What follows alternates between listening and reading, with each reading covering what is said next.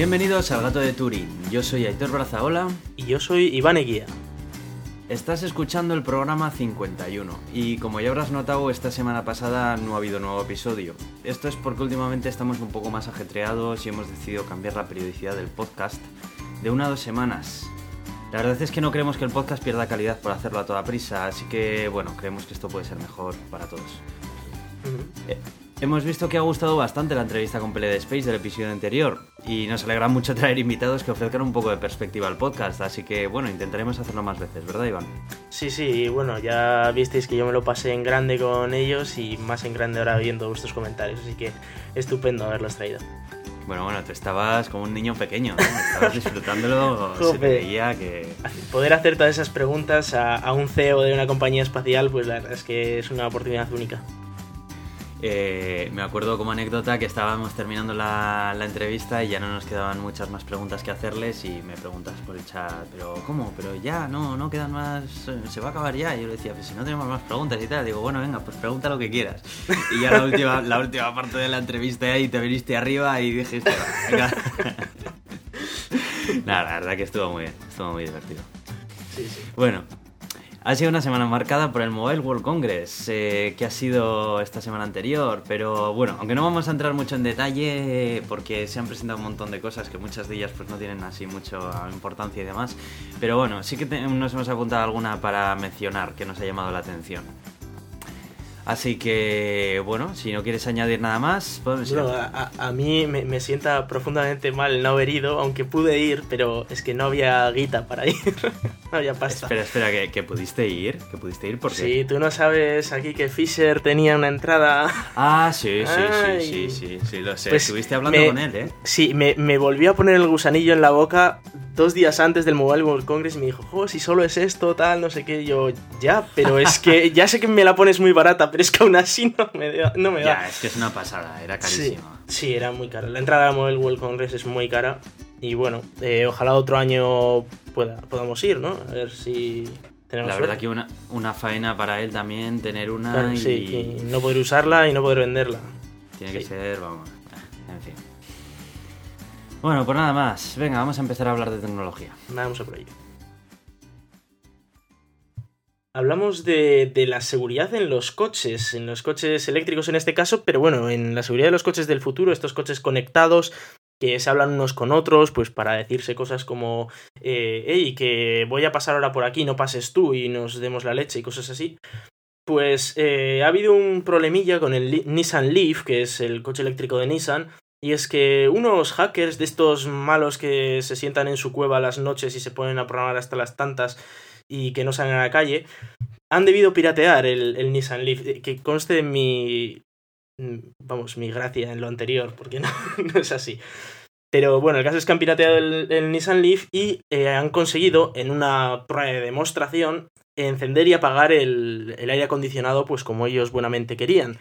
Pero claro, esto la gracia que tiene es que si puedes cambiar el aire acondicionado, pues en el futuro ya se está hablando de que se podría fácilmente modificar la conducción, se puede incluso llegar a eh, mover el volante y otro tipo de cosas.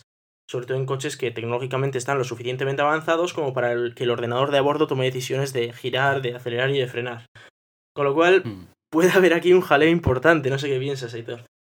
Eh, yo creo lo mismo, creo que eh, el mezclarlo tanto la tecnología con los vehículos tiene pues muchas ventajas obviamente, pero también la eh, acarrea las propias desventajas que tiene la tecnología de por sí, ¿no? Y es que, bueno, a ver, cuando hablamos del término tecnología, yo ahora mismo me estoy refiriendo a lo que es la, la informática en general, sobre todo.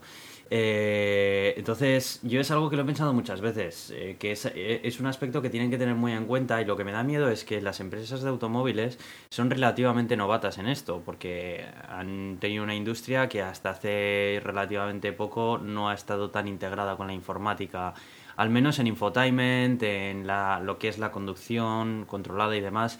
Y creo que va a empezar a tener, creo que está creciendo la necesidad precisamente de, de que haya un montón de profesionales que precisamente se encarguen de este tipo de seguridad en los vehículos del futuro, porque es que, vamos, eh, es, un riesgo que viene de la mano de la propia informática.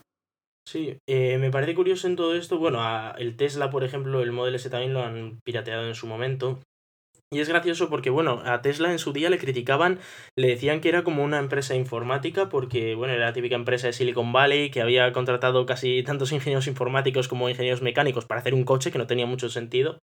Pero ahora igual se va a llevar el gato al agua con el tema este de decir, no, es que igual es tan importante el contratar informáticos como el contratar ingenieros mecánicos, que está muy bien que el coche vaya para adelante y para atrás, pero también el hecho de que no te lo puedan hackear, que no te, que no te lo puedan mover y que no puedan causar un accidente.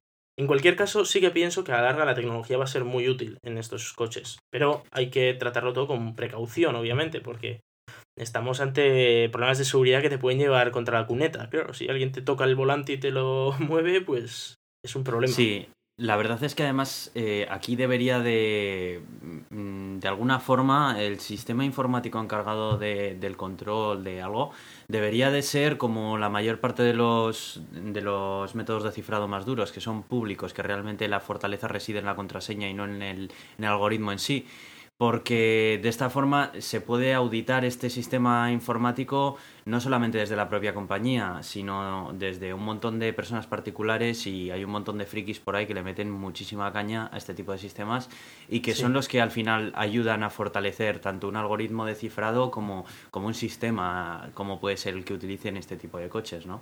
Yo creo que es la única eh, eh, uno de los mejores modos de abordar un poco este tema, porque realmente eh, no hay ningún sistema seguro para siempre. O sea, los sistemas seguros, si tú lo sabes bien, que estás, eh, que estás estudiando algo relacionado con el tema, joder, pues son seguros igual durante un determinado tiempo, hasta que llega alguien y ni, se ni lo siquiera son seguros, pero bueno, sí, vamos a decir que, eh, por ejemplo, en el caso de, un coche de estos, pues va a haber que ir actualizándolos. O sea, un coche que fabricas hoy, por mucho que el coche siga funcionando dentro de 10 años, no va a ser seguro dentro de 10 años porque igual te lo pueden piratear. Entonces estos coches, eh, como ya hace Tesla, de hecho, tienen que venir con actualizaciones, vamos, casi casi semanales porque es... Claro. Te estás arriesgando mucho, entonces tiene que estar siempre muy actualizado y controlada muy bien la seguridad. Y vamos a empezar a, a ver coches que llevan a revisión porque un cableado igual no es tan seguro como nosotros pensamos, igual alguien ha conseguido enchufar ahí algo o alguna cosa y,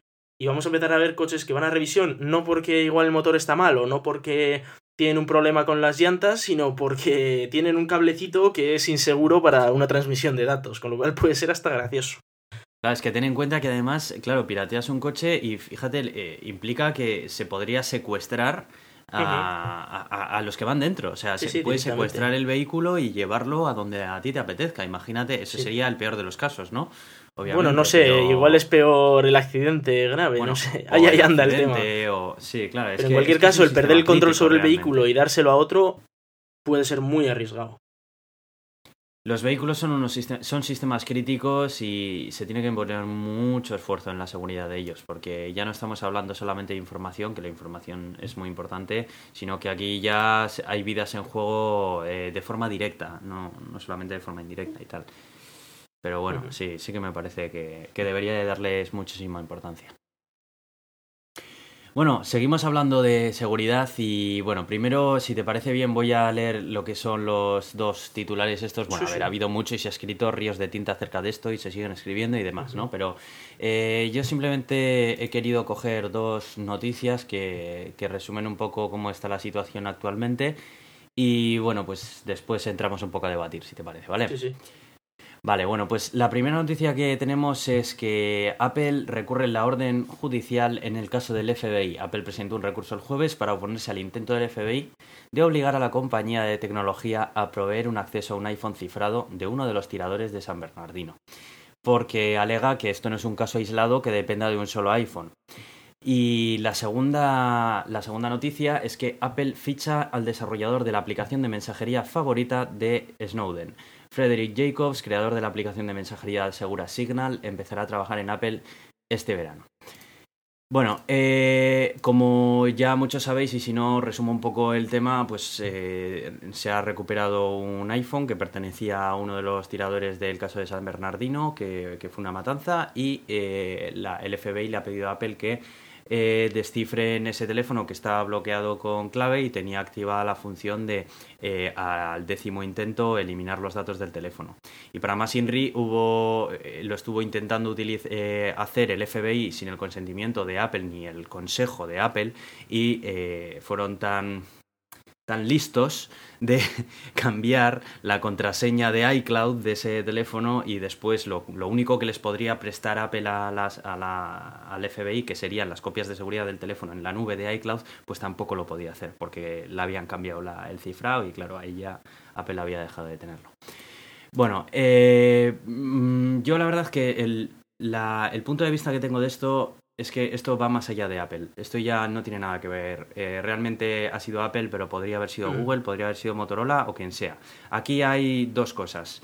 Eh, el debate que siempre ha habido acerca de si el FBI tiene derecho a pedirle a Apple o a quien sea, o a Google o al que sea, información que esté cifrada y si la información debería estar cifrada para el propio eh, gobierno.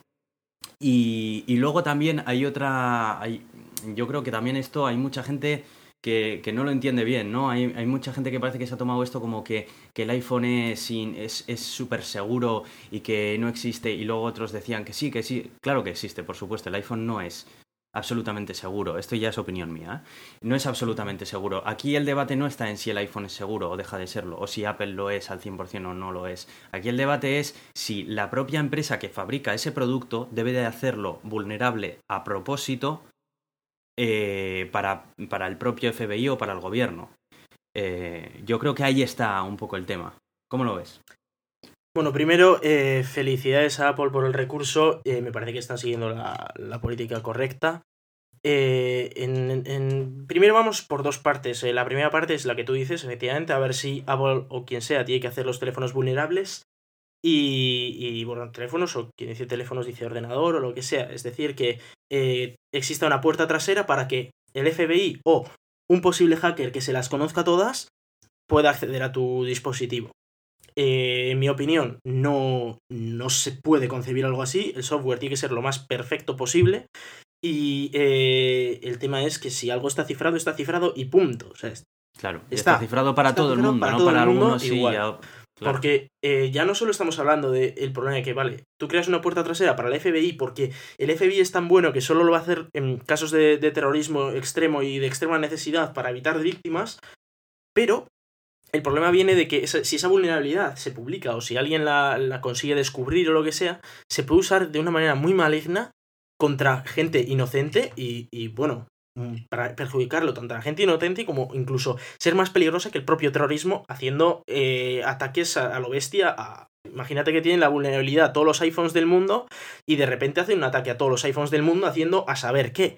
Puede ser extraordinariamente más, más peligroso que un simple atentado en un lugar concreto.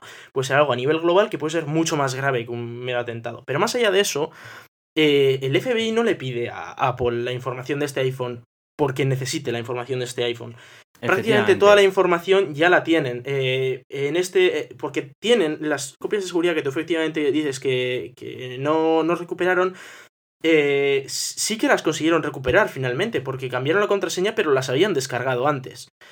Y esa ha sido una filtración que no la habían hecho antes, pero se filtró más tarde, que ellos ya tenían las copias de seguridad de iCloud y solo querían eso por la información de las últimas, no sé si eran 10 horas o algo así que tenía el teléfono, pero que es prácticamente eh, inservible. O sea, vamos, es muy poca información y que no, no les va a llevar a, gran cosa. O sea, más allá de, Y, yo creo que también buscan la aprobación pública de hacer eso. Claro, y ahí está el tema, porque eh, de, de, aquí, claro, se habla de este caso, pero eh, 24 horas más tarde de que el juez diera la orden a Apple de, de hacerlo vulnerable, etc., eh, el FBI presentó otras 11 solicitudes para hacer vulnerables otros 11 iPhones. Con lo cual, claro, aquí viene la gracia de que sí, te doy la mano y me coges el brazo, no, me, me, coges entero. O sea, van a empezar con esos 11 y luego van a decir, no, mira, es que todos los iPhones del mundo tienen que ser vulnerables para que yo pueda analizar todos los datos y entonces por Big Data sacar quiénes son terroristas y quiénes no. Porque claro, la seguridad nacional es muy importante. Claro, y luego no te parecía además también que... Eh, A ver, eh, hay, hay, hay, métodos conocidos para, obtener información de un iPhone bloqueado eh, y eso es bien conocido por todos. O sea, solamente te hace buscar un poco en Google y eh, más complicado o menos complicado, pero al fin y al cabo, si tienes los medios, lo puedes conseguir hacer.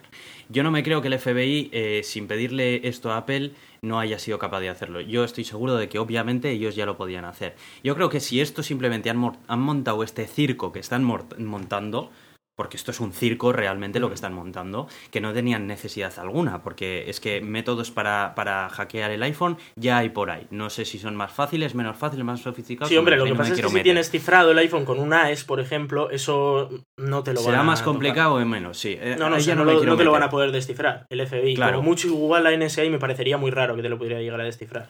Entonces, yo creo que aquí lo que busca más el FBI no es que eh, Apple les dé esa llave, sino que ya teniendo esa llave, o ya mm, teniéndola en la mayor parte de los casos, Apple se lo ofrezca públicamente, ¿no? De alguna forma, o que públicamente eh, se les dé el beneplácito para que puedan seguir haciendo eso.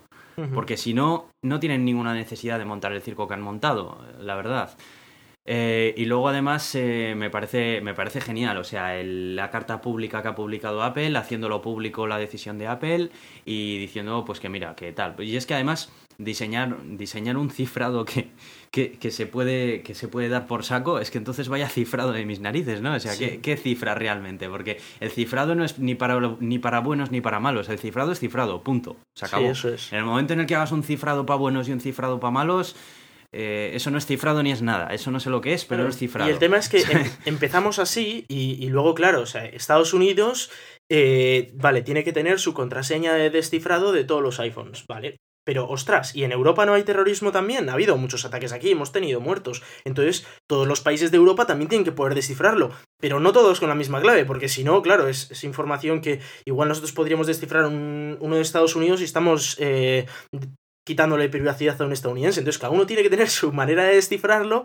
distinto, cada país, con lo cual es un algoritmo de cifrado con más agujeros que un coladero.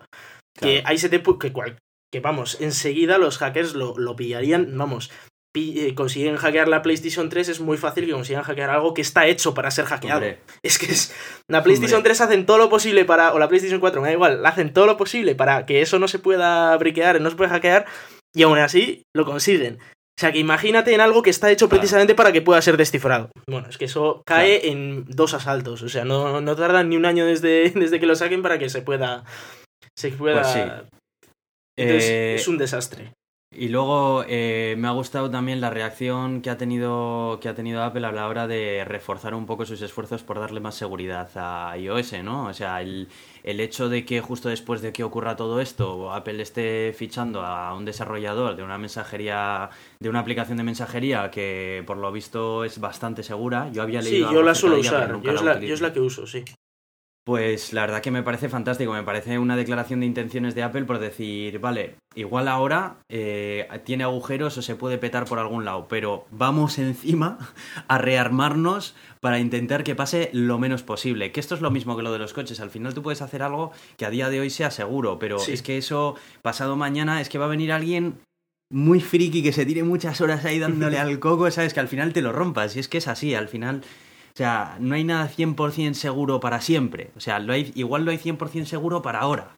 Pero nadie te dice que mañana o pasado mañana deje de estarlo, ¿sabes? Entonces, joder, me parece bien y eso me parece, me parece genial, pues eso, porque por lo menos este caso le ha servido también a Apple para redoblar los esfuerzos en la seguridad. Y no solo a Apple, porque aquí ha habido también la mayor parte de todas las empresas de tecnología, tanto Google como un montón de ellas, han apoyado la, opinión de Apple. Y yo creo que aquí. Eh, ojo. Sí, sí, y yo creo que aquí las .com están afilando los cuchillos y diciendo, sí, sí, venga, venir para aquí, venir para aquí, que ya verás, ¿sabes? O sea, a mí esto puede ser una guerra entre el FBI y todas estas empresas que Vamos, es que me parece que en este caso, totalmente, de una manera totalmente razonable, eh, no pueden permitir que todos los usuarios del mundo sean vulnerables a un ataque, ya no solo por un gobierno, que puedes decir, bueno, vamos a pensar que los gobiernos son buenos hasta que llegue Donald Trump, pero hasta, hasta el punto de que cualquier persona en el mundo que tenga acceso a esas claves, a lo que sea, pueda hackearte. Y cualquier persona en el mundo puede tener tu información, pero no solo la información de, de tú y de mí, que no tenemos información relevante, sino que de personas que tienen información muy relevante que estamos hablando de negocios enteros, de empresas enteras que podrían caer rapidísimamente si esto se hace, se hace así. Pues sí, la verdad. Bueno, pues básicamente eso son un poco mis impresiones que tengo acerca del tema. No sé si quieres añadir algo más o, vamos pasando. No, bueno, más que nada el tema de que en estos momentos hay que cuidar un poco nuestra privacidad. En estos momentos en el que todo es tan público y todo, todo lo tenemos tan al alcance. Sí, fíjate, si es que igual hasta lo puso en Twitter el terrorista. O sea, estamos en estos momentos en los que prácticamente todo se sabe. Y todo es, es muy muy, se sabe todo al instante de todas las personas, todo lo hacemos público. Son estos momentos en los que hay que empezar a cuidar un poquito nuestra privacidad. Y hay que empezar a pensar ya, pues, a ver cómo, cómo cuidarnos un poco de toda esta gente, porque el FBI igual puede conseguir una orden judicial, pero hay otra gente también que puede andar ahí acechando. Y ya no solo por nosotros, sino por el hecho de que hay gente que efectivamente eh, necesita esa privacidad y no la puede tener a no ser que la tengamos todos. Claro.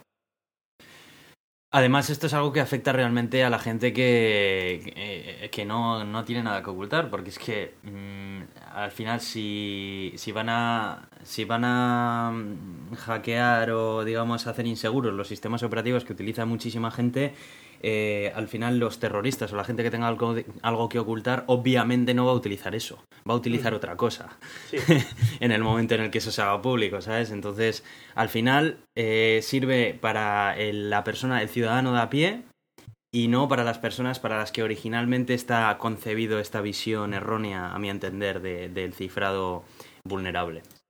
Sí, y para toda esa gente que dice yo no tengo nada que ocultar, a mí que me espíen, eh, hay una frase muy buena que la dijo de hecho el mismísimo Edward Snowden, que es eh, aquel que filtró todo lo del tema de la NSA y tal, que es eh, decir que a mí el cifrado o la privacidad me da igual porque no tengo nada que ocultar, es lo mismo que decir que a mí la libertad de expresión me da exactamente lo mismo porque no tengo nada que decir. Claro. Y hombre, igual tú no, pero igual hay alguien que sí. Entonces, mm, aunque no sea por ti, pues por solidaridad está bien que todos nos protejamos y que todos cumplamos buenas prácticas. Y luego también está el caso del falso positivo, que eh, si se permite que se puedan analizar comunicaciones de forma masiva, nada impide, como en, todas las en todos los análisis a, grande, a gran escala que existen, en todo tipo de ámbitos, siempre hay un falso positivo. El falso positivo aquí se traduce en detener a una persona y someterla a un proceso judicial totalmente innecesario por un falso positivo en el sistema de análisis de que, se desarrollen ellos para como, las comunicaciones y demás. Y eso también es algo totalmente inadmisible. Y encima da también pie a manipulación de pruebas y muchas más cosas que, que vamos, que es muy peligroso. Cuando empiezas a, dejar tu privacidad a la, a la venta o gratis, es muy peligroso.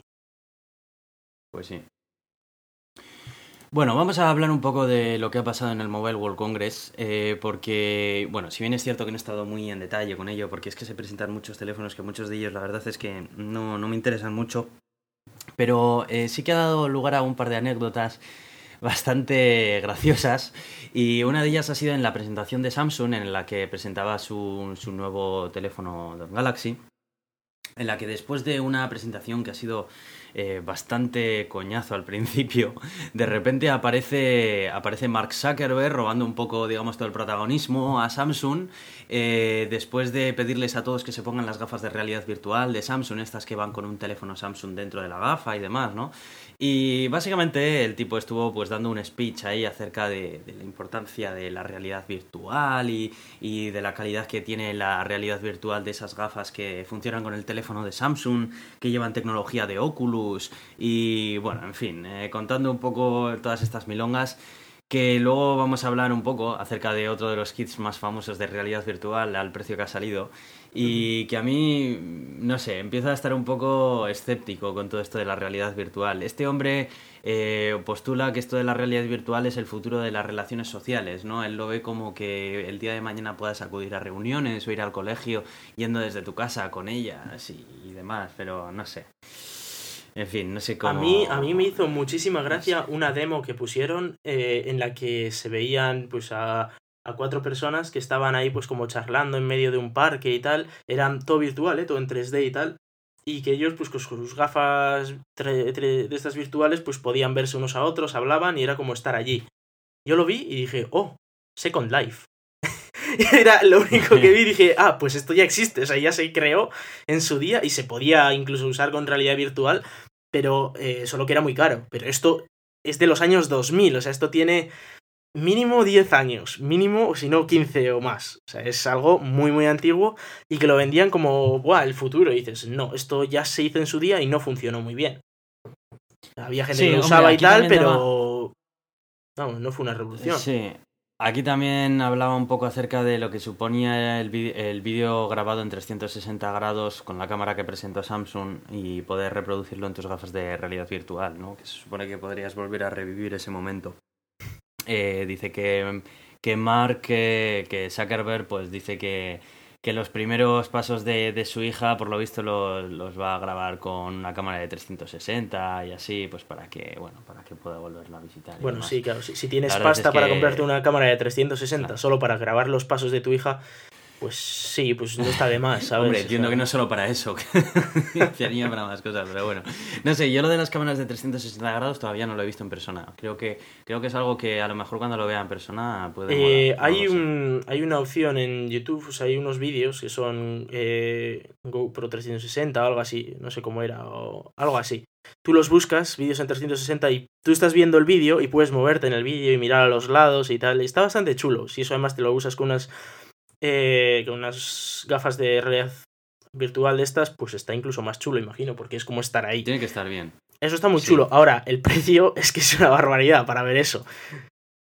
Ahora, ¿sabes dónde, sabes en qué industria esto funciona muy bien, no? Y ya lo, ya lo dijeron en Shataka en su día. A ver si te lo imaginas. Mm, en la del porno. Efectivamente. Están creando vídeos en 3D de pornográficos estos para que la gente se ponga gafas de estas y, parezca que estén ahí. Es muy curioso todo. Qué fuerte. Ahí sí que le veo futuro, porque esa es una industria enorme y una de las que más dinero sacan. Mm. Sí, seguramente sí. Gente dispuesta a pagar 800 pavos por eso, igual sí que lo veo. Oye, y hablando de eso, que ya ha salido el precio de las HTC Vive, las gafas que venían de la mano de Valve, y me pega un bajón de azúcar que no me lo puedo ni creer cuando he visto el precio. Las HTC Vive, que digamos que eran la competencia así más directa de las Oculus Rift y que venían además de la mano de Valve, eh, los creadores de Steam, y respetan además la API de Steam para poder moverte por toda la interfaz de Steam y todo el tema, pues cuestan 799 dólares. ¿Cómo te quedas? Sí, bueno, era lo, esperado. Yo no me he sorprendido para nada. es decir, ahora te acabo de decir lo de las 800 incluso más caras que las Oculus. Incluso más eh, caras que las Oculus. No sé, iban a andar por la zona, tampoco. Es que 200 más a esos precios ya, pues, hombre, sí, pero. También es verdad que te vienen con unos manditos y no sé qué, ¿no? Y tal, y unas cosillas. Sí, a ver, el, la principal diferencia de estas es que, bueno, vienen con. Bueno, bueno, las otras también venían con unos mandos, estos vienen también con unos con unos mandos para las manos, pero lo más interesante es que vienen con dos sensores eh, con forma de cubo que los colocas enfrente tuyo en la habitación en la que te vayas a mover y te captan mediante láser todos los movimientos que realizas con tu cuerpo, ¿no? Entonces no solamente se resume a la visión que tienes tú en las gafas, sino también en la actividad que tienes tú con el cuerpo y, y demás. La verdad que están muy chulas y cuentan también con una cámara para que puedan mezclarse un poco realidad virtual y realidad, en la que se pueda mezclar un poco imágenes que estés viendo en realidad virtual con lo que te rodea de alrededor. realidad y demás. aumentada, básicamente. Sí, digamos que es un híbrido entre realidad aumentada y realidad virtual y también sirve para puedes coger llamadas de teléfono mientras las utilizas y demás que eso es un detalle que, está bastante bien también claro porque quién no quién puede coger una llamada de teléfono si no es con unas gafas de realidad aumentada que a saber para qué las vas a usar mientras estás hablando por teléfono porque vamos no, hombre, pero a ver, ya que las tienes puestas, pues yo qué sé, si te llaman, coges desde ahí, eso está bien. Y, y no tiene algo para beber cerveza y tal, así que ya que las tienes puestas, pues no sé. Oye, no, pero mira, podríamos mandar un email, ¿eh? sí. El nombre del gato de Turing, a ver qué nos dicen. Claro. Nada, pues eso, que, que, para mí ha sido un bajón porque yo tenía mucha esperanza puestas en estas y... La realidad virtual siempre ha sido y siempre será para, para ricos. O sea, para gente que se puede gastar efectivamente 800 euros en un cacharrillo pues para jugar un rato a las tardes. Aquellos también que tienen tardes en las que se puede jugar, claro. al menos de momento Al menos de momento, porque. sí, pero la tecnología es bastante compleja. O sea, no es algo que vaya a bajar excesivamente de precio. Eso es como los móviles. O sea, no, van a, no pienses que porque la tecnología avance vas a tener móviles a 50 euros. Van a seguir costando 500. Bueno, sí, sí, no, no. A ver, van a seguir costando 500 los de gama alta, pero tú a día de hoy tienes teléfonos de. Tienes smartphone a 50 euros. Ya me dirás tú hace 5 años qué smartphone te comprabas que, que te costase 50 euros por mierda que sea. Pues, Eso, por ejemplo, antes era imposible. No, no, no, antes no. Smartphone, ¿eh? Te, te digo. Los BlackBerry se les llamaba smartphones, ¿eh? Ya, pero un BlackBerry no era barato, ¿eh? Ojo, un BlackBerry no era barato, te, te gustará más o menos, pero no era nada, para nada barato. Eh, yo creo que sí, que, a ver, tiene que llegar un momento en el que si esta tecnología realmente tiene su campo de aplicación, llega un momento en el que eh, sea asequible, se convierta asequible. Sobre todo, pues porque al final eh, el dinero invertido en I+.D. para desarrollar este tipo de soluciones eh, se va a llegar a amortizar y una vez que esté amortizado y los componentes de fabricación y demás sean más baratos, hombre, yo creo que sí. No sé, habrá que ver a ver cómo viene el futuro, pero yo a la realidad virtual esta no le veo un futuro claro. O sea, no le veo Yo es que lo veo como un complemento. Lo veo como un complemento innecesario que mola, que está bien, pero no es como... O sea, no es como una pantalla, por ejemplo, que tú te puedes cambiar la pantalla con la que estás jugando a juegos pues porque te quieres saltar a una 4K o un no sé qué, pero que tienes que tener una pantalla, te guste o no te guste, ¿sabes? Porque si no tienes pantalla no puedes jugar a videojuegos, jugarás a juegos, pero no a videojuegos, sin pantalla. Entonces, esto es algo que realmente es un complemento. Tú no necesitas para jugar a juegos esto. O sea, pues tú necesitas lo que necesites, una consola o un ordenador. Y luego ya aparte, si quieres, te compras esto. Entonces, ahí está igual el miedo. que... si puedes, ¿no? Si quieres y si puedes, sí, claro, pero ahí está el problema, ¿no? Que al no ser algo que realmente necesites para poder jugar a los títulos que lanzan, eh, no sé si va a avanzar al mismo ritmo que avanza el resto de la tecnología, que sí lo es. Mm. Pues sí, habrá que. Y con esta reflexión se, suda. y con esta reflexión se suda, saltamos a otra cosita que han presentado que está genial, a mí me gusta mucho, y es la Esto sí un gran ya era ahora, eh. Sí, sí, sí. A ver, eh, ya, eh, hay que decir que ya había dispositivos en el mercado que implementaban esto eh, sé, de, sé del iPad de Apple en Estados Unidos, pero sé que también hay alguna otra compañía que no es Apple que también lo ha implementado en sus dispositivos. sí, pero todo hay que, decirlo que eran. Todo hay que decirlo que eran estándares en, para nada estándares. O sea, eh, valga la redundancia. Claro. Apple se montaba su propio cacharro que funcionaba como una SIM virtual, pero hmm. no era una SIM virtual para todos. No era como el anillo hmm. único, era eh, la de Apple y otro podía sacarte la suya. Pero ahora por fin parece que se está ya quedando claro que vamos a tener sims virtuales todos y todos con un mismo estándar que, que funcione, pues eso, que podamos usarlo con todos los operadores, con todo tal y que bueno, va a venir muy bien. Sí. Eso es, parece ser que la GSMA, que es la entidad que se encarga de, pues de, de estandarizar un poco todo este tipo de cosas, eh, ya, se ha ya ha presentado especificaciones de una nueva tarjeta SIM que tiene el formato que tiene un chip y que va a ir integrada en los dispositivos que quieran hacer uso de ella y el principal beneficio que tiene esto es que al dejar de ser una pieza móvil que tengas que intercambiar y que esté total, directamente asociada con tu operadora, pues se puede eh, reajustar desde los ajustes del teléfono o como ya vamos a contar después, los ajustes de, otro aparato, eh, reconfigurar con una tarifa de otra operadora. Esto es algo que a las operadoras no les gusta mucho porque facilita mucho también el proceso de, migración de, de una operadora a otra pero es que es ridículo que a día de hoy, con la tecnología que exista, todavía dependamos de un trocito ahí de chip que, que, es muchísimo más arcaico de cualquier chip que lleva cualquiera de nuestros smartphones que llevamos hoy en día. Sí, la, la gracia está en que el hecho de que deje de tener que ser un cacharro extraíble, que, que necesite todas las piezas móviles, etcétera, que el hecho de que esté en un chip metido dentro del móvil hace que evites todas esas ranuras, todos esos sistemas de encaje de SIM y de no sé qué, para que ya directamente todo esté en un chip. El, móvil, pues imagino que tendrá más espacio para meter otras cosas. Baterías, por ejemplo, a nadie se le ha ocurrido, pero podrían poner batería.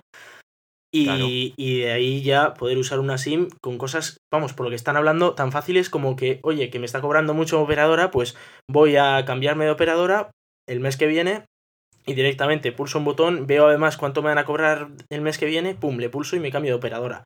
Y en, en un día estoy ya cambiado de operadora y estoy en otra nueva operadora. Y sin yo tener que ir a ningún sitio, claro, para cambiarlo. De todas maneras, sí que han dicho que vas a tener que seguir yendo a algún sitio porque debes de seguir firmando una serie de... tienes que firmar tú tu contrato. pero ese contrato imagino que te lo pueden pasar por, por internet y tú puedes dar el acepto a los términos y condiciones que me he leído escrupulosamente. Sí, eso sí, eso entiendo que, sí, vamos, que eso dicen que, que, hombre, que deberás seguir firmando un contrato y demás, pero bueno, por lo menos no va a ser un proceso tan traumático de andar ahí cambiando un montón de Pero vamos, que si puedes firmar el contrato online como se suele hacer a día de hoy con la mayoría de aplicaciones, ahí evitas prácticamente todo y que lo puedas hacer rápido y tal, vamos, puede ser estupendo. Mm. Y el hecho de también de poder tener varias SIMs en una misma, en un mismo chip. Eso estaría chulo. Claro. Mm. Y luego además también abre la puerta a un montón de dispositivos conectados. A ver, esto se presentó con el eh, Samsung GRS2, la segunda versión del reloj de Samsung, y es que se, digamos que tenía conectividad propia y claro, esta conectividad ya la puede tener el Internet de las cosas que tanto se habla, eh, desde un frigorífico, una, una lámpara, lo que sea, puede tener su propia conectividad unida a tu propia tarifa de datos y, y poder configurarlo eh, mediante una aplicación en tu teléfono, que acercas tu teléfono a, la lámpara o a lo que sea que quieras configurar y mediante la aplicación correspondiente pues accedes a los ajustes de la SIM que tiene integrada pues eh, ese aparato, ese objeto que, está, que tiene conectividad. A mí esto, está muy bien. esto me provoca eh, una, un pánico absoluto. A ver, pues a ver, esto, el problema es, vale, o sea, mi reloj ahora va a tener su propia IP, mi ordenador también, mi móvil también, mi televisión IPv6, también. no problem. sí, IPv6, que eso tan magnífico que se creó ya hace como 10, 15 años, pero que no, que no se usa en el mundo, que se sigue usando IPv4 y que, vamos, vamos a darnos una leche monumental. Bueno, igual este es el catalizador precisamente. Sí, de, sí. el catalizador iba a ser el IoT hace ya cuatro años, pero estamos haciendo NAT sobre NAT y aquí no tenemos IPs para todos, gente, que solo hay 4.000 millones de IPs y aunque parezca un número muy alto, se han acabado todas hace ya tiempo. Y, y los operadores andan haciendo magia de, bueno, se le doy esta un rato y al otro le doy otro rato y, y bueno, mágicamente funciona no sé cómo, no sé cuándo se va a caer, pero un día estos nos quedamos sin internet es y es un problemón. mentira que, joder, todavía me cago en Vamos, yo no tengo IPv6 en casa, es algo tan simple como eso. Entonces te, va a encantar la siguiente noticia que he traído y es que Vodafone eh, ha propuesto eh, portar eh, una serie de microcélulas de telefonía celular GSM en los teléfonos de la gente que, que, quiera, de forma de que los vehículos se conviertan en células móviles de toda su red de 4G en la que el conductor tendría constantemente conectividad y estaría dando conectividad alrededor. Esto es un poco la implementación de las microcélulas que ya se presentaron hace tiempo, pero el principal problema que tenían es que supuestamente iban a ir encajadas en las fachadas y nada más, pero claro, ahí están sujetas a las inclemencias del tiempo, el vandalismo, etc, etc. Aquí se supone que sería un módulo que de momento es del tamaño de una caja de zapatos que llevaría la persona en el maletero y pues de esa forma esté un poco protegido de todo. ¿Cómo lo ves esto? ¿Qué te parecería que te metan una caja de zapatos emitiendo 4G en el maletero de tu coche? Entiendo eh, que es... Eh, pues Entiendo que te ofrecerían algo, digo yo. Hombre, sí, claro, eso, eso por descontado. Imagino que te reducirán el alquiler del coche o algo, pero em, el hecho de que, de que lo metan ahí, pues hombre, si no me quita espacio para mis baterías del coche eléctrico, ni tan mal. Pero, a ver, eh, no me parece esa la solución al problema de. Bueno, ni al problema de antes ni, al problema que tenemos de la congestión de redes. Eh, no, no, ya, sé que no, está bailando un poco. No sé, metiendo, metiendo cajas de zapatos en coches, pues hombre, eh, dejando de lado a aquellos que creen que las ondas nos van a matar a todos, pues no me parece un problema demasiado grave. O sea, mientras no me quite mi cobertura, no me haga tal, bueno. A mí, de hecho, no, ni siquiera me parece un problema. A mí me parece algo que está bien. Eh, que, Lo pues tendrían que, hacer más pequeño que, una de zapatos. Sí, hombre, a ver, de momento dicen que es el tamaño que tienen, pero que se sigue desarrollando. Que de momento es ese tamaño, pero no, no, es una versión final. A mí me parece una buena idea. Eh, me parece que que bueno, a ver, siempre va a ser opcional, ¿sabes? Si no quieres a ti nadie te va a obligar a meter una antena en tu coche. Pero bueno, a mí me parece que está bien y, es que a día de hoy el, sobre el Internet móvil recaen mucho, más servicios todavía, ¿sabes? Hoy en día Internet es mucho más que simplemente entretenimiento. Y todo lo que sea ampliar la red 4G, pues a mí me parece fantástico. Tú imagínate ahora toda esta gente con pánico a las antenas yendo por un mundo en el que todos los coches tienen un plazo antenón de 4G. Buah, tiene que ser pánico absoluto. Pero, la gracia sería que después de 20 años así, se miraran los unos a los otros y dirían, oye, macho, yo todavía no me he muerto, ¿y tú? Pero, nada, tío. Igual se han muerto del susto. Pero ni, un pequeño, pero ni un pequeño tumorcito de, de, Nada, nada, tío. No puede ser, pero, oye, pero nosotros estamos convencidos de que esto era malo y han pasado ya 20 años. ¿No? A ver, a ver qué va a pasar con eso, a ver qué va a pasar. Sí, sí. Pues si tenemos que... Yo te digo, o sea, por, cómo son este tipo de gente, dentro de 20 años, cuando ya se den cuenta de que esto no es malo, encontrarán otra cosa que sea mala. Que seguro, seguro sea mala y nos va a matar a todos. O dirán que, pues que últimamente los mosquitos están especialmente activos porque le han picado mucho esa noche y que es que eso se debe a que las ondas Por la del, del coche del vecino, claro. claro, eso es. Es que, jo, me he levantado lleno de picaduras. Es que, jo, ya le vale al vecino porque le he visto meter una caja de esas dentro de su coche, buah, tal. En fin. Eh, es, irremediable, vamos. Sí. Pero bueno, en cualquier caso, el, tener 4G o en el futuro 5G, quién sabe, porque ya estamos hablando de que o sea, se ha estado hablando un poquito del tema de 5G y de lo chuli que sería todo eso. Pero eh, estaría, estaría bien poder tener más, o sea, tener más cobertura de, 4G o de, 5G, porque siempre viene bien, sobre todo en zonas despobladas. Estaría muy chulo. Sí, yo lo tengo claro también.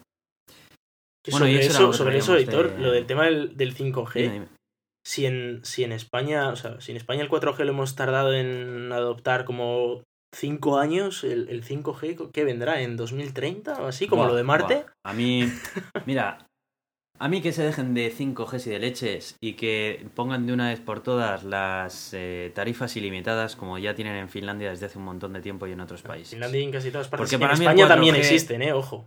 Ojo. No, no existen. Sí, sí, sí existen, sí.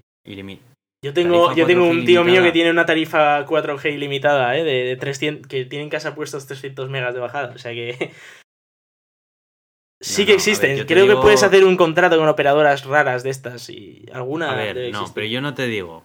A ver, yo tengo, yo por ejemplo tengo la de Yoigo de 20 gigas que la llaman la interminable o no sé qué, pero no es interminable porque tiene 20 gigas de terminación, así que eso no es interminable. Eso para empezar. Y luego tampoco me refiero a hacer magia negra con tu operadora. No, o sea, yo quiero ir a una operadora y decirle quiero 4G, ¿cuánto te tengo que pagar? Esto, pum, ya está, se acabó. Listo. Y que, me, y que me lo cobren a un precio razonable, o sea, no como al friki este que necesita internet las 24 horas y le vamos a cobrar 70 euros al mes. No.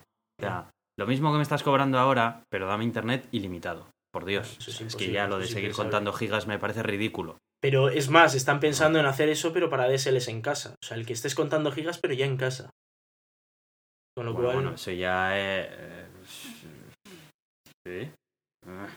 No me digas eso, ¿eh? Sí, sí, sí, sí, se está hablando. O sea, de hecho, está hablando de que pronto podría haber tarifas de, gigas. O sea, que igual, si tú tienes una ilimitada de estas. Pues yo no sé qué opinará Netflix y todos estos negocios de streaming. ya, se van a cagar en todos. Me imagino que estos llegarán a típicos contratos. Llegarán a típicos contratos en los que eh, igual pues tú puedas tener Netflix y, y, justo las conexiones a Netflix, pues esas no te cuentan y cosas así, pero no sé. A ver, a ver, eso es un paso atrás, vamos, pero. Oh, pero ¿a dónde, ¿a dónde crees que vamos? Pues a eso. ¿O es que a ti te ha llegado ya la fibra y no me he enterado yo? no ha llegado, no. De momento no ha llegado. Maldito seas. Venga, vamos a hablar despacio, que se nos hace tarde. Venga, vamos a hablar de ello.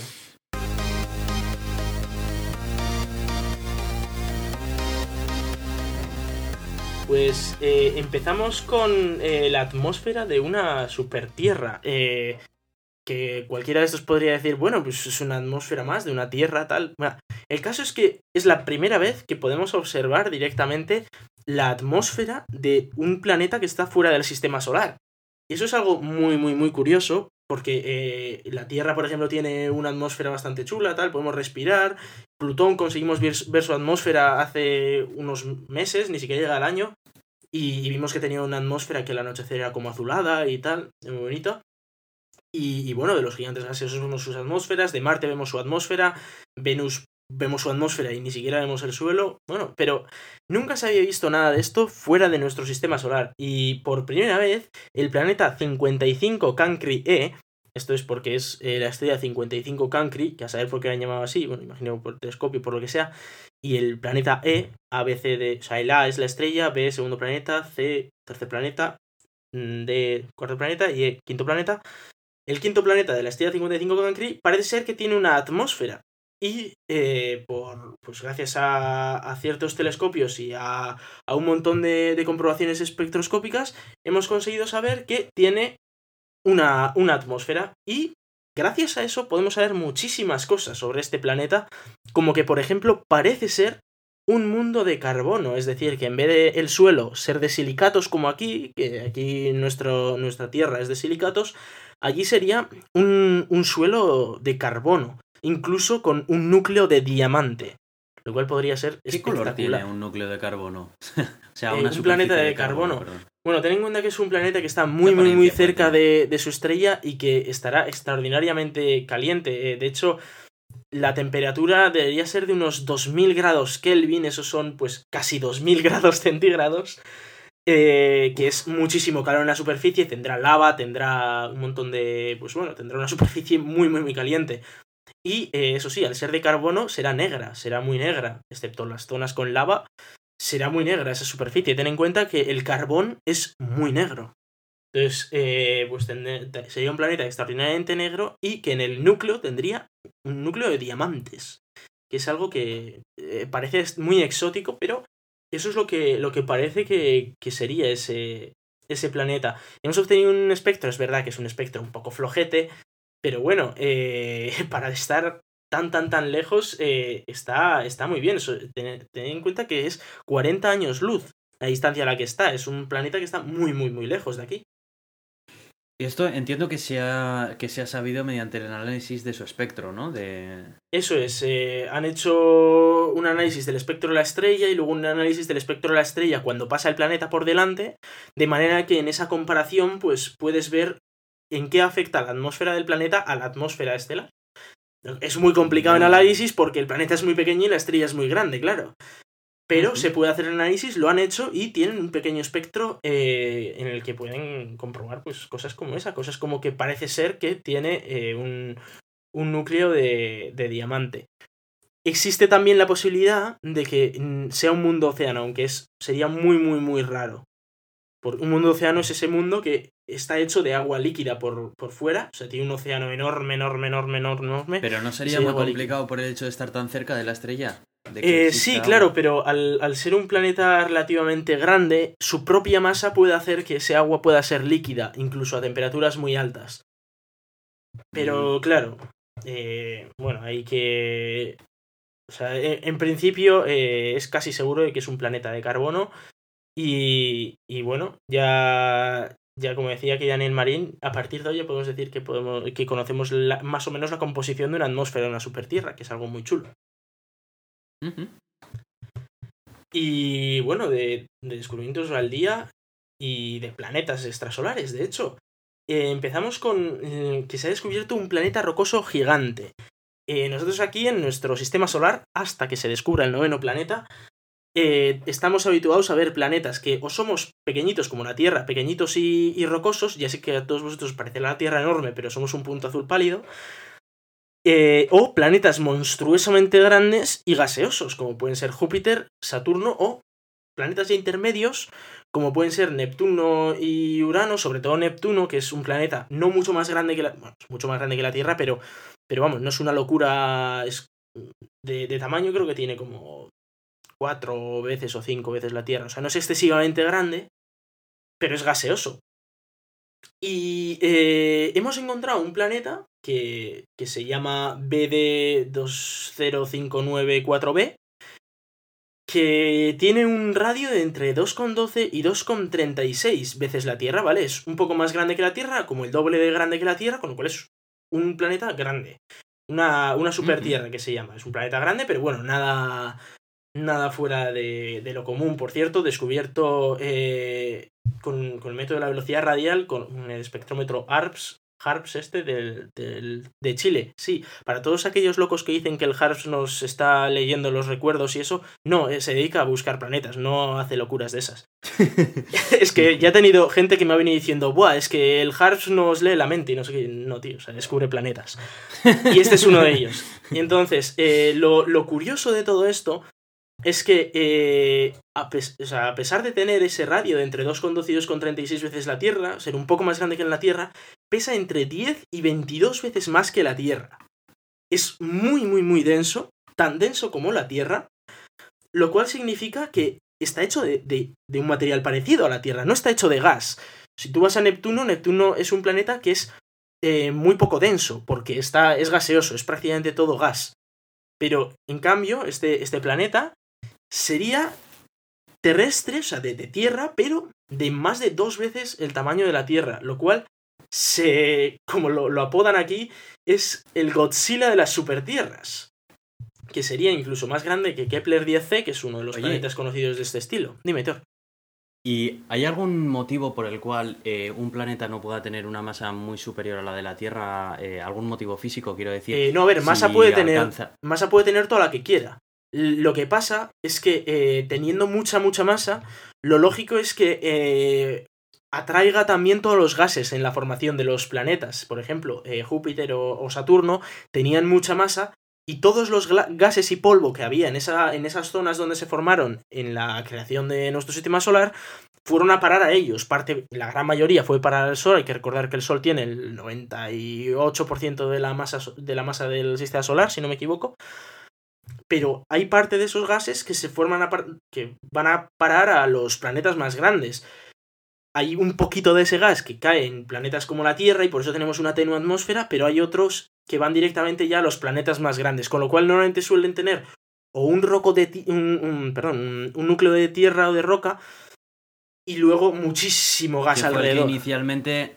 Claro, que fue el que inicialmente atrajo a todo el, a todo el gas que le rodea. Sí, ¿no? eso es. Lo que pasa es que también Entiendo. se creen, en casos como Júpiter o, o Saturno, que ese propio núcleo o posible núcleo podría llegar a estar hasta eh, convertido en gas también por la propia presión y la temperatura que se genera ahí en el centro. Hay que recordar que Júpiter genera más calor que el que recibe del Sol. Eh, podría ser que el propio núcleo esté en forma gaseosa. Para eso hemos enviado, por ejemplo, a Juno a Júpiter, para ver a ver si eso es así o no, si tiene núcleo de roca o, o el núcleo también es gaseoso, o cuánta roca tiene el núcleo, etc.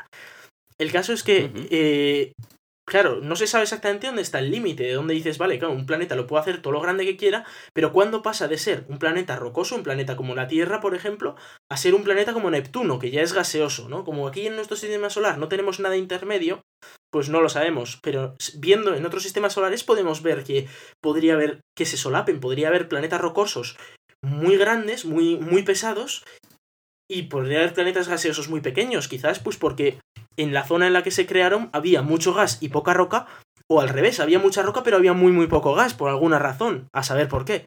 Ya. Entonces habrá que sacar también teorías de por qué ocurría eso, ¿no? Por qué no había mucho gas en esa zona en la que se formó ese planeta rocoso y se ha quedado un planeta que es pura roca y no tiene una atmósfera gaseosa a su alrededor, o no tiene una atmósfera suficientemente grande que sea gaseosa, porque si no la habríamos detectado con nuestros telescopios. Con lo cual, eh, es un descubrimiento muy muy chulo. eh, si veis el, el gráfico que, que pone el Marine en su entrada, es espectacular como los dos planetas que él, que cita, el, eh, el Kepler 10c y este nuevo que se ha medido ahora su masa, que es BD 20594b, están muy fuera de la escala de todo lo, de todo lo que se conoce, de todo lo habitual. Están, son muy masivos y muy grandes para ser planetas rocosos. Pero oye, siempre es bonito ver que, que la imagina, vamos, que la, la realidad supera nuestra imaginación y que efectivamente, de momento, las teorías eh, hay que refinarlas más para conseguir describir Bueno, también te digo que hay algunos que tienen una imaginación demasiado extensa, ¿eh? Bueno, sí, Es seguro. difícil de superar. Bueno, ya te acuerdas que con lo del planeta 9 este, el noveno planeta, ya se estaba hablando de Nibiru este, o y que iban a venir los... Nibiru. Claro, los, los Sí. reptilianos estos iban a venir a hablar con nosotros. La semana que viene, ¿no? Así era, ¿no? Habían quedado. Sí. Bueno, eh, vamos con el plato fuerte. Vamos con el plato fuerte, que había que hablar de esto. No hablamos la, en el anterior episodio porque teníamos eh, esa entrevista estupenda, pero no nos íbamos a quedar en el gato de Turing sin hablar de las ondas gravitacionales. Y efectivamente, por Y aquí fin- también yo voy a poner la oreja, que no he tenido mucho tiempo, Sí. así que genial, me uno a los, me, me uno a los oyentes.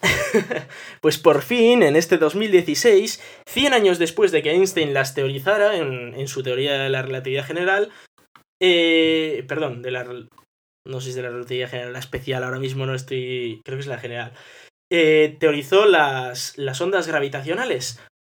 Eh, y bueno, luego en su momento dijo, bueno, no puede ser que haya ondas gravitacionales y tal, pero bueno, el caso es que la primera vez que las teorizó estaba en lo correcto, como con la constante de... Constante esta, espacial, la, de... La de ahí fuera, la de Hubble. La G. No, la, la de Hubble. No. La, la constante que hace que el universo Ah, se expanda. Que en su día dijo, sí, pues ahí está constante. Y luego dijo, no, no, no puede ser, no puede ser. Y se medio retractó, casi se retractó, pero, pero luego resultó que sí. Pues lo mismo pasa con las ondas gravitacionales, que se medio retractó, pero efectivamente eh, existen las ondas gravitacionales porque hemos visto ondas gravitacionales. Bueno, visto, hemos detectado ondas gravitacionales.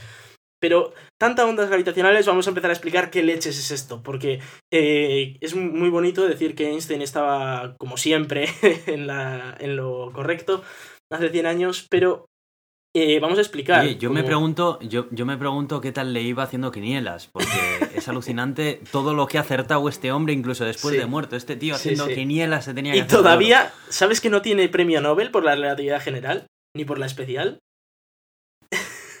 solo, Vaya, tiene, solo tiene premio Nobel por el efecto fotoeléctrico, porque él también fue el que descubrió y fue capaz de ponerlo en matemáticas que eh, si tú emitías luz sobre una superficie eh, metálica, los electrones empezaban a mover, que es lo que ahora se usan, por ejemplo, para los paneles solares y así. Pues eso fue lo que le descubrió y lo que le dio el premio Nobel, pero por esto no tiene premios Nobel. Estaría chulo darle uno póstumo. En cualquier caso, eh, descubren las ondas gravitacionales, que esto significa, en concreto lo que han descubierto ha sido que dos agujeros negros se, se chocaron uno contra el otro y eh, formaron un nuevo agujero muy grande. Eh, vamos a explicar un poco lo que son las ondas gravitacionales. Einstein decía que la propia gravedad perturbaba el espacio-tiempo, es decir, que eh, las distancias de, de aquí a, a Madrid pues cambian si hay mucha gravedad en la zona y que el tiempo pasa más lento si hay mucha gravedad en la zona. Por eso, por ejemplo, aquí en la superficie de la Tierra el tiempo pasa más despacio que en los satélites GPS que tenemos alrededor de la Tierra. Y esa es una de las razones por las que eh, a los satélites GPS pues hay que retrasarles eh, la hora para que den bien la, la posición. Porque si no, eh, en unos años tendríamos ya errores enormes y no podríamos ni, ni localizarnos. Entonces, esa misma teoría, pues que dice efectivamente que el tiempo pasa más despacio, pero que también el- el espacio se, se ve perturbado, se ve eh, doblado, digamos, en presencias de, de gravedad. Y eso se puede comprobar, por ejemplo, porque eh, desde la Tierra, si miramos hacia el Sol, podemos ver estrellas. No miréis hacia el Sol, por favor, porque esto es- lo tiene que hacer un telescopio especial. Pero eh, podemos ver estrellas que igual nosotros, vistos desde la Tierra, la vemos en la izquierda del Sol, pero que luego cuando nos ponemos en el otro lado del Sol, nos damos cuenta de que estaba a la derecha del Sol, ¿vale? Y dices, ¿cómo es esto posible? De que estaba a la derecha, pero yo la, la veía en la izquierda. Bueno, esto es porque cuando la luz de esa estrella llega a nuestro Sol, por la gravedad del propio Sol, se curva el espacio y claro, la, la- la luz sigue recta, pero el- si el espacio está curvado, pues la luz se curva. Y entonces nos, nos llega a nosotros como si estuviera en la izquierda, pero efectivamente está en la derecha. Esto ¿Es que- parecido al efecto óptico que hace la luna cuando parece muy grande? Eh, no, es, es parecido a una lente. Es como tener eh, una, una lente de estas pues para ver de cerca. En las que eh, puede, puede ocurrir macro, sí. que, que, claro, la- los, los rayos vienen desde un lado y se van para el otro. Eh, esto está muy bien porque nos permite usar grupos de masa muy grandes como lentes, porque como bien te he dicho, es- funciona igual que una lente para ver de cerca y nos permite usar eh, un, cúmulo de galaxias, por ejemplo, para ver galaxias muy lejanas aumentadas. Y eso nos permite pues, pues ver cosas que no podríamos ver con nuestros telescopios, pues verlas así. Pero esto Ah, mismo, claro, provoca que cuando dos objetos muy, muy, muy, muy, muy, muy, muy masivos, como en este caso, uno de 36 masas solares, es decir, que pesa 36 veces el Sol, y otro que pesaba 29 veces el Sol, pero que están en un espacio muy, muy, muy, muy, muy pequeño, como es el caso de un agujero negro, que es, que es algo extraordinariamente pequeño, uno de 36 masas solares es más pequeño que la Tierra, o sea que imaginaroslo, mucho más pequeño que la Tierra, de hecho, eh, si están girando uno en torno al otro muy, muy, muy, muy cerca, pero muy, muy, muy, muy cerca significa apenas miles de kilómetros, eh, generan... Eh, la perturbación que generan sobre el espacio hace que el espacio se curve de una manera ondulatoria, generan ondas en el espacio, esas ondas que lo que hacen es que el espacio pues se mueva y se haga más grande y más pequeño, pues según si están en la zona más de mayor amplitud o de menor amplitud de la onda.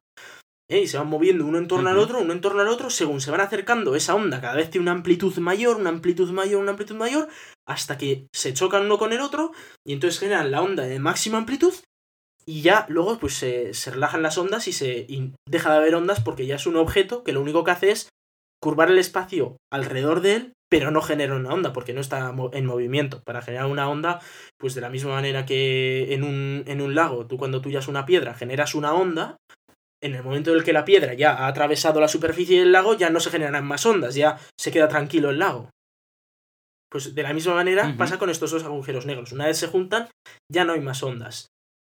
Pero algo muy curioso que ocurre es que, claro, eh, si tú vas a perturbar el espacio-tiempo, eso no sale gratis. Es decir, eh, mover el, o sea, el, el hacer más grande o más pequeñas las distancias dentro del espacio-tiempo eh, significa que tienes que usar mucha energía para hacer eso. Es comprensible, ¿no? Claro. ¿Y esa energía de dónde sale? Porque dices, ¿qué pasa? ¿Que van a ir entonces más, más despacio los agujeros negros o, cómo va a ocurrir esto? No, no van más despacio y la gracia está en que eh, los agujeros negros pierden masa en ese, en ese momento. Por la misma teoría de Einstein, que en su día dijo que... Que se convierten en eh, energía. Claro, en su día Einstein dijo E igual a mc al cuadrado. Que esto no significa más allá que la masa y la energía son equivalentes. Hay que multiplicar uno por la velocidad de la luz al cuadrado, pero como la velocidad de la luz al cuadrado es un número, es, es, una constante, la masa y la energía son lo mismo. Son lo mismo a escalas subatómicas o escalas incluso grandes. O sea, podríamos hablar de muchísima energía y convertirlo en masa. En este caso ocurre eso. Eh, ocurre justo lo contrario, de convertir energía en masa, pasamos a convertir masa en energía. ¿Y qué es lo que pasó? Pues que estos dos agujeros negros de 36 y 29 masas solares crearon un agujero de, 32, de 62 masas solares. Si hacemos la suma, 36 más 29 son 65, no 62. Con lo cual, una masa, el equivalente a tres veces la masa del Sol, se convirtió en una onda gravitacional. Eso es impresionante, es muchísima energía liberada eh, moviendo el espacio-tiempo. Y eso fue lo que detectaron desde los observatorios en, la Tierra. Eh, dos observatorios, el LIGO de Hanford y el LIGO de Livingston, que eran unos observatorios que los habían mejorado precisamente el año pasado, poco antes de, esta detección, pues eh, detectaron esta, esta señal. Además, con una diferencia entre uno y otro de unos 0,6 milisegundos, de manera que se ha sabido que efectivamente las ondas gravitacionales viajan a la velocidad de la luz en el vacío. Aunque, eh, eh, lo cual es algo que también predecía Einstein, o sea, es que ha hecho un combo impresionante en esta. Y, eh, bueno, vamos a explicar, bueno, primero el tema de cómo leches han detectado esto desde aquí, Y, y cómo, lo, cómo lo han hecho. El caso es que lo que tienen estos dos, estos dos detectores son dos brazos en forma de L, ¿vale? En, sobre la superficie de la Tierra, en el que eh, lanzan un haz láser por uno y lanzan un haz láser por el otro. Y eh, lo que hacen es detectar, después de un montón de rebotes, cuánto tarda ese haz láser en volver a, a la base. Y según eso, pues saben qué distancia ha recorrido, porque la velocidad de la luz pues es una constante que se conoce. Y entonces, si esa distancia se modifica, es decir, se aumenta o se, o se reduce, pues pueden saber que efectivamente pues haya habido eh, una onda gravitacional, por ejemplo. En una onda gravitacional lo que veríamos sería que se agrandaría y se reduciría la distancia una y otra vez, ¿no? Porque es una onda. Y, iría, y además podrías ver el periodo de cómo cada vez se aumenta y se reduce más, como eh, se aumenta y se reduce, se aumenta y se reduce, se aumenta y se reduce un montón, un montón, y ¡fum! Y ya de repente ya no, no hay más aumento ni reducción. Y eh, claro, lo que pasa es que esto es muy bonito de decirlo, el problema es que cuánto, claro, cuánto se aumenta y se reduce, porque si se aumenta y se reduce un kilómetro, nosotros lo notaríamos. O sea, de repente de, de Bilbao a mi casa hay un kilómetro más, pues lo notaría. Estaría bien. lo notaría bastante. estaría, mejor que hubiese menos. Claro, porque si no nos desintegraríamos. Entonces, eh, ¿sabes cuál es la distancia que se modifica? La distancia es... No, pero entiendo que será pequeña. Es 10, o sea, es 1 por 10 a la menos 21 metros. Es decir, eh, tú coges un, un metro, ¿vale? Lo divides en eh, un millón de trozos, cada uno de esos trozos lo vuelves a dividir en un millón de, de, trozos más, y así lo tienes que hacer siete veces, ¿vale? Para finalmente encontrar, bueno, tienes que hacer seis veces y media, pero lo haces seis veces y luego ya la última solo en 500.000 trozos. Cuando lo tengas, cuando veas esa distancia, pues eso es lo que se ha movido el espacio-tiempo. Es una distancia extraordinariamente pequeña, es tan pequeña que la propia Tierra, en sus movimientos habituales diarios, se mueve mucho más que eso. Con lo cual, ¿cómo detectamos eso? Porque claro, ¿cómo sabes que ha sido una onda gravitacional y que no ha sido que la Tierra se ha echado un eructo y que nos ha vibrado todo? Bien, pues primero lo más lógico es poner dos Entiendo detectores. que tiene que ir de la mano del tiempo, ¿no? Sí, más allá de eso, porque primero, bueno, pones dos detectores, porque así es más difícil que el mismo eructo se lo eche en dos sitios distintos. Pero más allá de eso, han tenido que hacer unos sistemas de, de poleas y de, y de amortiguaciones, y con un vacío casi absoluto en el, en el túnel en el que se mueve el láser, para que, eh, aunque la Tierra se mueva, el láser no se mueva. O sea que ha sido uno de los sistemas de suspensiones, que eran suspensiones cuádruples o algo así, más complejos que se ha construido en la historia. Qué fuerte. Para que no se mueva nada. Y eh, bueno, eh, a todo esto, esta detección, que se detectó además en los dos detectores, con lo cual se ha confirmado efectivamente, duró apenas unos 45 milisegundos, ¿vale? O sea, son unos 45 eh, centésimas de segundo, es muy poquito. Menos de la mitad de un segundo todo el proceso, desde que empezaban a girar muy muy cerca los dos agujeros negros hasta que se eh, convertían en uno solo. Muy muy muy poquito tiempo, imaginaros a esas escalas eh, lo, bestial del evento también, ¿no? Ya. Gracias a que teníamos dos detectores, además, eh, hemos podido saber más o menos por dónde fue ese, ese evento, ese impacto de los dos agujeros negros. Lo que pasa es que, claro, eh, como se suele decir, pues para triangular necesitas tres detectores, como su propio nombre indica. Y solo teníamos dos, así que no sabemos exactamente de dónde vino. No obstante, eh, un observatorio de rayos gamma ha detectado desde la zona en la que se, se produce, se, se, sabe que, que ocurrió este evento, eh, por la zona esa ha detectado un punto en el que justo en el mismo instante tuvo un brillo muy fuerte y se cree que fue efectivamente ese, con una probabilidad del 99,99% de que ese fue el evento que originó ese impacto de los dos agujeros negros. Con lo cual, espectacular eh, la detección.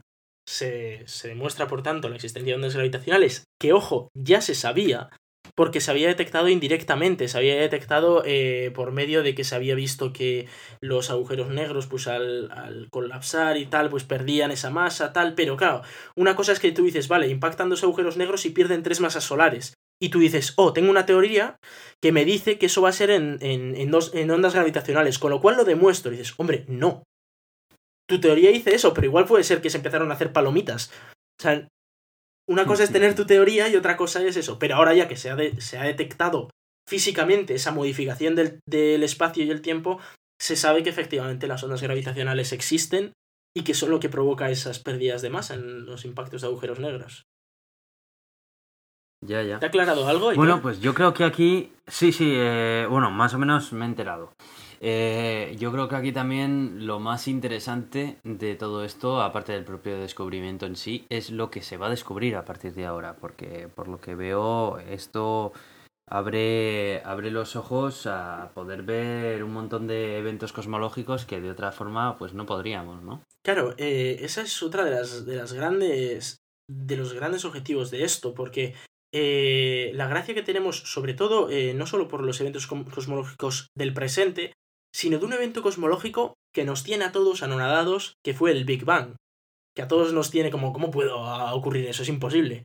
Pues em, resulta que, claro, nosotros, no sé si sabes lo que es el fondo de microondas, editor. El fondo cósmico de eh, microondas. Algo, algo sé. Claro, algo sé. Eh, en el momento del Big Bang, Aquí, pues lo que pasaba es que estábamos todos pues muy juntitos, todas nuestras partículas estaban muy juntitas hasta el punto de que no había espacio, no, no había manera de que, por ejemplo, un fotón, si yo ponía una linterna, que no podía haber una linterna, pero bueno, vamos a suponer que había una linterna, ese fotón se chocaría contra todas esas partículas y nunca saldría de allí. Nunca, no existiría la posibilidad de que eh, en el futuro, poniendo yo muy lejos, pues esa luz me pudiera llegar a mí. Porque había tanta, tantas partículas que se dice que el universo era opaco. Que no, no podía moverse la luz. Eh, ¿Esto qué es lo que significa? Que nosotros, ese fondo, fondo cósmico de microondas que tenemos, es la luz del remanente del Big Bang. Es decir, nosotros ahí podemos observar cómo era el universo poco después del Big Bang. Pero ¿cuánto es ese poco después? Pues ese poco después son ni más ni menos que 300.000 años después del Big Bang. Es lo que nosotros vemos en el momento en el que el universo pasó de ser opaco a ser transparente, y la luz podía ya atravesar el universo y nosotros podemos ver cómo era aquel universo, ¿vale? Era un universo muy primitivo, era un universo en el que eh, estaban a temperaturas de unos 10.000 grados en, en, todos, en todos los lados, o 10 millones, no sé, es un número muy alto, y en el que no existían átomos, en los que directamente las partículas eran eh, un plasma de quarks y gluones, o sea, era, era, no llegaban a existir átomos porque no podía haber átomos, pero lo podemos ver. Lo que no podemos ver es qué es lo que ocurría antes de esos 300.000 años, porque era opaco, no, no podemos ver más allá. No, tú pones el mayor telescopio del mundo y hasta donde llegas es hasta esos 300.000 años después del Big Bang. ¿Qué es lo que había antes? Pues había algo que sí podía atravesar las cosas opacas. Y eso es la gravedad. La gravedad, eh, claro, como lo que hace es modificar el, el espacio y el tiempo, no requiere de, de, ese, de, esa, de esos fotones para, para verlo. Y estaría muy chulo que con estos observatorios de ondas gravitacionales pudiéramos detectar ondas gravitacionales de eventos que ocurrieron en esos primeros 300.000 años después del Big Bang, porque tendríamos información que a día de hoy no tenemos, tendríamos información de algo que no podemos ver a día de hoy lo cual sería espectacular. Y más allá de eso, podemos tener muchísima información, obviamente, de eventos como este, de, un evento en el que impactan dos, eh, dos agujeros negros, por ejemplo, y, podemos saber exactamente cómo eran los agujeros negros, dónde estaban los agujeros negros, y podemos encima, como lo que han dicho, o sea, la, la actual onda, la, la que han detectado, es prácticamente igual a la que predecía Einstein. Pero hay una palabra muy curiosa, es ese prácticamente, que puede ser, lo más probable es que sea por algún error de los instrumentos, porque, joder, nunca vas a conseguir algo perfecto, ¿vale? Y otra opción es que sea porque Einstein lo sabía casi casi todo, pero no todo. Y podría ser que hay, haya algo que se le pasó a Einstein y que podríamos descubrir nueva física. Y sería algo espectacular también poder descubrir cosas nuevas. Con lo cual, empieza una era muy, muy, muy chula con esto de las ondas gravitacionales. Muy bien, pues eh, bueno, yo creo que ha sido una explicación bastante extensa y detallada. Sí, sí, aquí me he pasado yo hablando. yo también. Que no me has dicho nada, que ya no No, ha estado bien porque además. sí, bueno, eh, yo además te lo he pedido porque era un tema que me interesaba conocer un poco más en detalle. Y bueno, espero que nuestros oyentes también. Pero tenemos que ir cerrando ya el episodio. Pues sí, pues sí. ¿Cómo lo ves? Sí, sí, ya vamos dando nuestros métodos de contacto porque ya, ya viene siendo la hora. También recordaros, bueno, esto lo estoy grabando yo, estamos grabando aquí un domingo y justo ahora va a ser el lanzamiento de Spice X, La semana que viene, o dentro de dos semanas, os traeremos las noticias de qué es lo que pasó con este lanzamiento de SpaceX, si lo consiguieron aterrizar o no. Igual vosotros ya lo sabéis cuando estéis escuchando este podcast, ya lo sabéis. Seguramente, seguramente, pero bueno. Bueno, pues nada, recordar que nos podéis escuchar en Euska Digital los jueves a las 7 de la tarde y los domingos a la misma hora. En Radio Podcastellano nos sacan pues cuando salgamos. No tenemos hora. Elgatodeturin.gmail.com es nuestro email al que nos podéis mandar vuestras sugerencias, preguntas, dudas, correcciones.